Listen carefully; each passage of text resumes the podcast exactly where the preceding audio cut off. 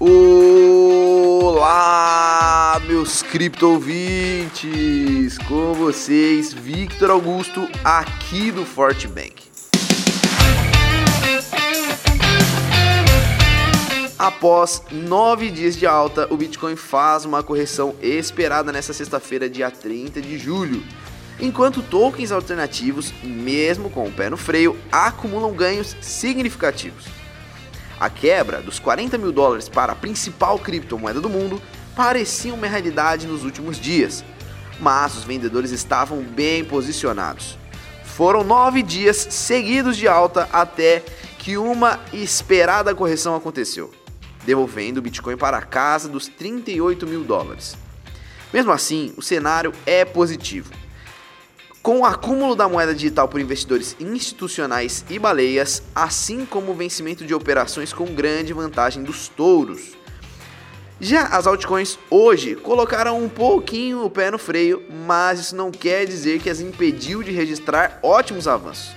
A Yup, por exemplo, subiu quase 200% no acumulado das últimas 24 horas, o projeto é focado na distribuição de tokens entre usuários em troca de avaliações precisas realizadas sobre sites e produtos. Quem também se valorizou hoje foi a DG Payment. A criptomoeda disparou 172%. O ativo é focado em oferecer uma estrutura para pagamentos. Esse projeto, porém, tem como seu foco principal em soluções para pequenas e médias empresas e também para o setor do comércio eletrônico. Para os amantes de viagem, a Trip Candy é bastante interessante. Esse token é utilizado para que os usuários possam reservar hotéis e outras acomodações com maior garantia.